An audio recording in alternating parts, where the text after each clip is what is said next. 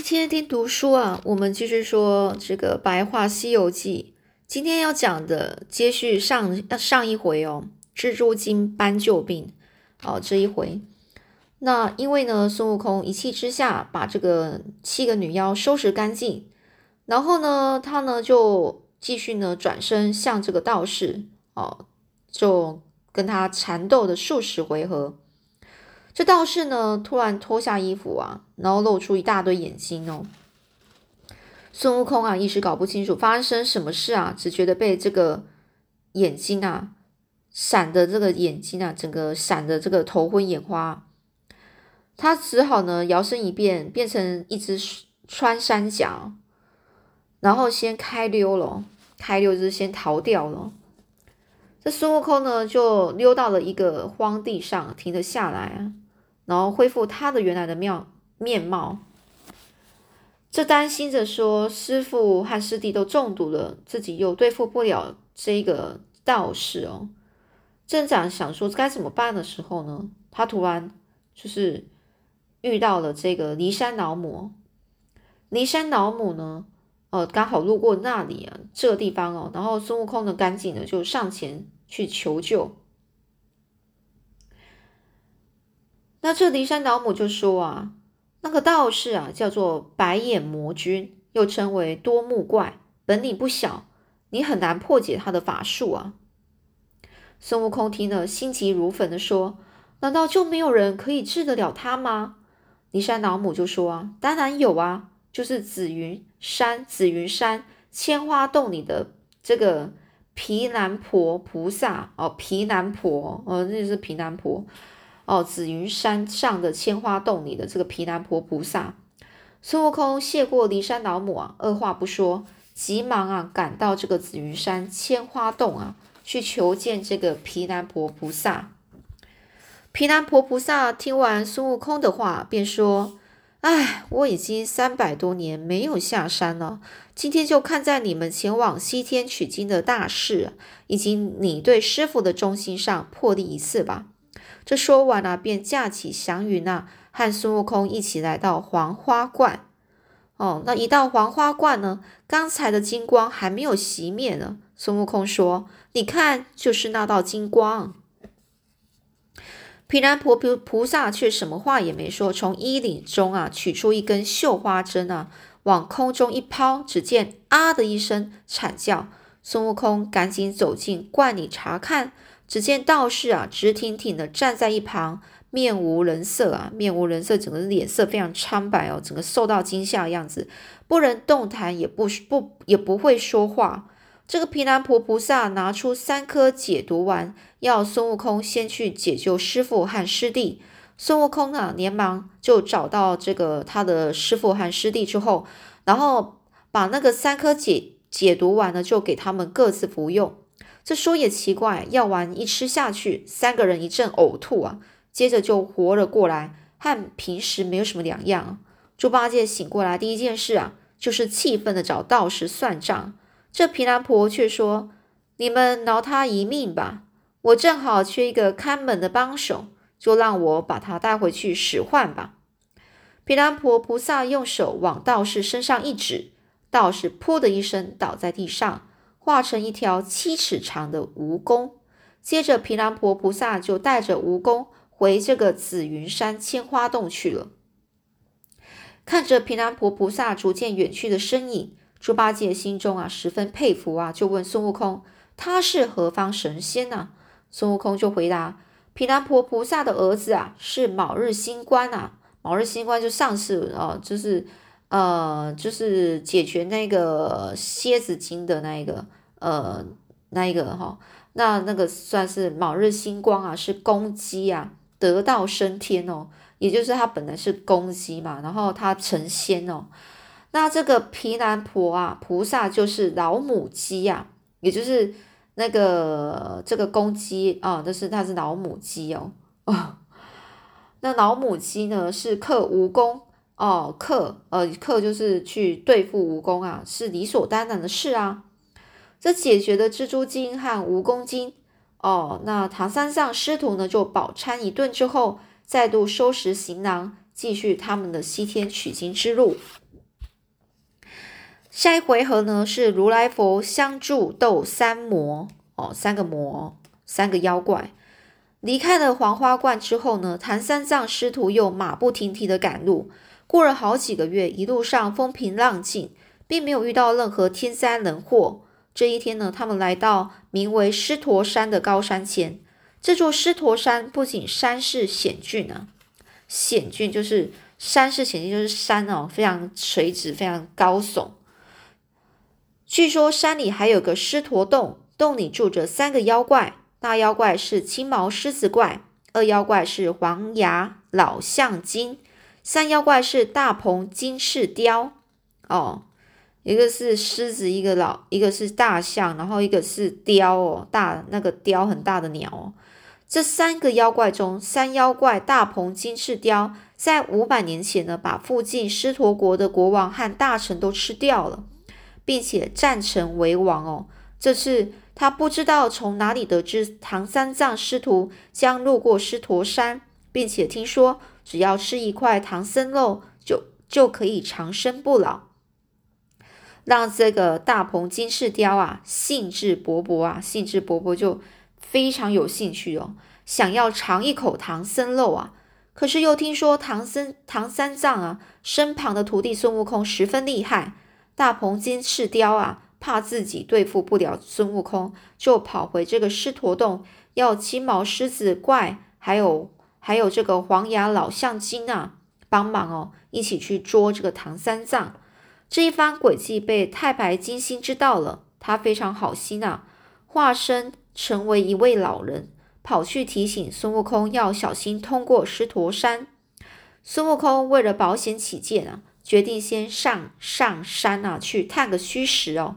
探个虚实，就去看一下是不是真的这件事啊？果然遇到了巡山的小妖怪小钻风。这个孙悟空啊，一声不响就把小钻风给打死，拿了他的令牌和令旗哦，摇身一变就变成小钻风的模样，往这个狮驼洞走去。刚走进狮驼洞，一旁的小妖怪纷纷走上前来询问情况。这变成小钻风的孙悟空故意说啊。那孙悟空长得高大威猛哦，虎背熊腰啊，正在磨他的金箍棒，准备收拾狮狮驼洞的大小妖怪呢。那些小妖怪听啊，个个胆战心惊啊，胆战心惊在讲什么呢？就是讲很大家都非常害怕。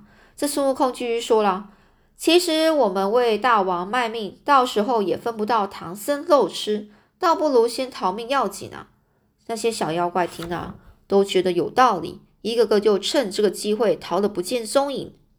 吓跑了小妖怪，孙悟空又往洞里走。不一会就看到三个妖怪高高坐在宝座上。妖怪一见是小钻风回来，急忙询问孙悟空的情形啊。孙悟空变得的这个小钻风啊，于是加油添醋，把自己说的很厉害，吓得大妖怪吩咐手下赶紧把大门关上。孙悟空看了这情形啊，暗中偷笑，继续就接着说。那孙悟空还说要把大大王啊剥皮，把二大王削骨，把三大王抽筋哦，抽筋就是抽那个神经啊，然后削骨就是拿着刀啊削那个骨头哦，也就是肉都把它解除之后，还把它削那个骨头会很痛。剥皮啊，剥皮就是拔皮嘛，对不对？那他也能够变成苍蝇飞进来啊！哦，就这样说说这个孙悟空啊，很厉害的意思哦。这三个大王和一旁一旁的手下听了，就四处查看有没有苍蝇的踪影。孙悟空觉得戏弄他们真是过瘾，于是呢就拔了一根毫毛，变变出一只苍蝇飞来飞去。大家呢发现真的有一只苍蝇呢，一下子草木皆兵哦，草木皆兵就是大家都看到呃很紧张啊，然后就很害怕。很就是很惊恐哦，就看到就就吓得到处乱窜。孙悟空看到这情形，终于忍不住笑了出来。这一笑却因此露出了破绽，而被三个妖怪一把抓住。三妖怪就说：“我们差一点让他给骗了，他不是小钻风，他就是孙悟空啊！来人呐，快点把他给绑起来！”为了怕孙悟空逃走呢，三妖怪就命命令手下拿出自己的宝贝阴阳。二气瓶哦，任何东西只要装进宝瓶啊，不一会就会化成一滩水。所以他们就把孙悟空丢进这个宝瓶后，就高高兴兴去喝酒庆祝了。孙悟空呢，在这个宝瓶中呢，虽然一时之间不会有伤害，但是他也出不去。正在叫天不应，叫地不灵时，孙悟空忽然想起观世音菩萨曾经送给他三根救命毫毛啊，连忙拔下来，变成一根金刚钻，将这个宝瓶钻了一个洞，然后从洞口钻了出去。三个妖怪喝完酒，以为孙悟空应该已经化成一滩水，便打开宝宝瓶啊去看，没想到不但孙悟空不见了，连宝瓶也被他钻破了一个大洞。三个妖怪气得说不出话。这时门口的小小妖怪就慌张的跑进来，说：“不好啦，孙悟空和猪八戒打进来了！”大妖怪正在气头上，一个箭步冲出去。立刻和孙悟空打起来，一连战二十回合。猪八戒则趁这个趁隙啊，趁隙啊，这个这个趁这个机会突袭大妖怪。大妖怪一生气，现出狮子本相，张开大口准备吃掉猪八戒。猪八戒的身手还算灵活，急忙啊往这个旁边一闪。但是孙悟空竟然向前一跳，被大妖怪一口吃进肚子里去。大妖怪十分得意的走进洞里，对他的两个兄弟说：“嘿嘿，我把孙悟空吃掉了，看他还怎么作怪。”真没想到，孙悟空竟然在他的肚子里回答说：“是啊，这下子你再也不会肚子饿了。”这大妖怪这下才知道事态严重啊，想把孙悟空吐出来，可是孙悟空不但不出来，还在他的肚子里翻筋斗，跳上跳下。让大妖怪痛得在地上直打滚，苦苦哀求说：“好心肠的齐天大圣，你行行好，饶了我吧！我保证不再打打这个唐三藏的主意了。”这二二妖怪黄牙老象精和三妖怪大鹏金翅雕看大哥如此的痛苦，也跟着跪下来恳求孙悟空放过大妖怪。孙悟空就说：“我也不是故意和你们作对啊，只要你们答应送我师傅过山。”不再作怪，那我就饶了你们。后来，三个妖怪不但准备了丰盛的斋菜，向唐三藏师徒赔罪，还准备了一顶轿子，请这个唐三藏上轿，一路护送他们上路。然而，在接近狮驼国的时候，孙悟空老远远就发现半空中妖气冲天，他心想：那里一定另有埋伏啊，要小心一点才行。正当孙悟空想要提醒猪八戒和沙悟净时，三个妖怪竟然再度发动攻击，从背后猛扑上来，分别缠住孙悟空三人。而抬轿子的小妖则一鼓作气，将唐三藏抬进了这个城里。哦，这由于三个妖怪是趁这个机会攻击啊，猪八戒渐渐是招架不住青毛狮子怪的攻势。被他一口咬住衣领，沙悟净也被黄老咬黄黄牙老象精的这个长鼻子卷住，动弹不得。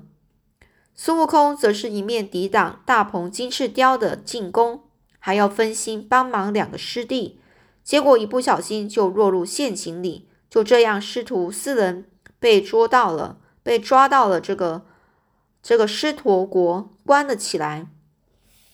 三个妖怪抓到了唐三藏师徒之后，立刻吩咐手下生火烧水，准备把他们蒸熟来吃哦。孙悟空看到这情况不妙啊，只有自己先脱身，招来北海龙王，请他先暂时保护师傅和师弟，然后自己就跑到天竺雷音寺去向如来佛求救。如来佛祖听完孙悟空的叙述，亲自带领五台山的文殊菩萨。和峨眉山的普贤菩萨跟孙悟空一起来到狮驼国。大妖怪一抬头，看见如来佛祖亲临，吓得大喊：“不来，不好啦！这主人公来啦！”这文殊菩萨和普贤菩萨一同说：“还不快改邪归正，回到自己的岗位！”这大妖怪和二妖怪慌张的丢下武器，现出本来面目啊！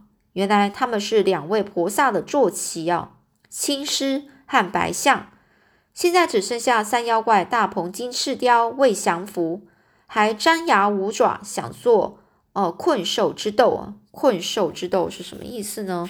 哦，困兽之斗在讲说，处于那种已经到绝境里面了，还在那边挣扎抵抗啊。也就是说，这个大鹏金翅雕啊，还在做无谓的抵抗哦。结果呢，如来佛伸手一指，三妖怪的翅膀。应声折断，跪倒在地啊！三个大魔头被驯服啊！孙悟空谢过如来佛祖和文殊、普贤两位菩萨，急忙急忙就进城啊，救出师傅唐三藏和猪八戒、沙悟净。最后师徒四人整理好行囊，稍作休息，继续踏上西天取经之路。唐三藏师徒离开狮驼国没多久，来到一个叫做比丘国的小国家。他们一走进这个城中街道，就发现家家户户门前都放了一个鹅绒啊，鹅绒是那个呃天鹅的鹅哦，那种鹅。然后笼子外则是用五彩帷幔遮盖着。这孙悟空忍不住变成一只小蜜蜂啊，飞进鹅笼里一看一探究竟，才发现每个笼子里都坐着。一个六七岁的孩童啊，孙悟空认为这事有蹊跷啊，哦，事有蹊跷就是非常奇怪啊，事情非常奇怪。进入当地的驿馆投诉后，连忙上街去明察暗访啊。明察暗访就是公开调查，然后去暗中寻访了解多方面的了解情况啊，就是明察暗访啊，哦，上街去啊，多方面了解情况。才知道，原来在三年前啊，有位老道士带着一个年轻貌美的女子进献给这个国王哦，贡献给国王哦。这个带着一个女女子啊，贡献给国王，国王就非常宠爱这个女子，然后封这个女子为皇后。而那位老道士自然成为了国丈哦，就是呃，从此之后呢，这国王的生活啊是越来越呃是微靡哦，就是。嗯，非常的整个就是呃奢靡哦，然后都没有真正在做事啊，哦，然后每天呢就是饮酒作乐啊，不理朝政哦，身体健康也每况愈下，每况愈下就是情况越来越坏啊，最后终于呢病入膏肓啊，病入膏肓就是说原来病情啊非常严重啊，无法医治。然后呢，就是到现在呢，都在讲很多，这病入膏肓，有在讲说有些事情啊变得严重啊，到没办法挽救的地步了。就连这个御医啊，这医生啊都束手无策啊。这时候老道士呢亲自上山啊采药，就说自己可以治好国王的病，但是需要一千一百一十一个孩童的心肝哦当药引哦。又要要小孩的心脏啊，还有心脏，还有肝脏哦。这国王当然对国丈的话是深信不疑啊，就非常相信他，立刻下旨要百姓贡献孩子。这百姓啊不敢违背这个国王的旨意啊，只好把孩子关在鹅笼里，准备明天献给国王当药引煎药啊。唐三藏了解事情的来来龙去脉之后，就说：“阿弥陀佛，阿弥陀佛。”悟空，你想想办法救救那些孩子吧。孙悟空呢，转身啊，念了一长串的咒语，把附近的土地公和城隍爷都叫了出来，要他们先把那些鹅笼里的孩童带到安全的地方藏起来。第二天一早呢，这唐三藏进皇宫觐见国王，哦，要交换交换这个通关文件哦。孙悟空则变成了一只小虫，停在师傅的帽子上。正当国王要在通关文件上盖章时，这传令官通报国丈来了。国王听了，急忙从这个龙椅上跳下来迎接啊！只见一个老道士大大摇大摆的就走进了大殿，不向国王施礼哦，不向国王敬礼哦。对唐三藏也是视若无睹啊，视若无睹的讲说，看到那个看到你啊，然后好像是没看到一样哦，不重视啊，没有把它放在心上啊。然后呢，这老道士就自顾自的就在一旁的高椅上坐下。国王就赶紧向国丈介绍啊，这位是从大唐来的和尚唐三藏，正要前往西天取经啊。我已经传旨哦，传旨传那个光禄寺啊，好好招待这个呃大唐来的和尚和尚哦。这好不容易等到唐三藏谢恩下殿，孙悟空飞到师傅的耳边就说：“这个国丈果然是妖怪啊！你先回去等我，我要再去探探消息呀。”那探探消息之后又会怎么样呢？这个又会发生什么事啊？我们下次再继续说喽。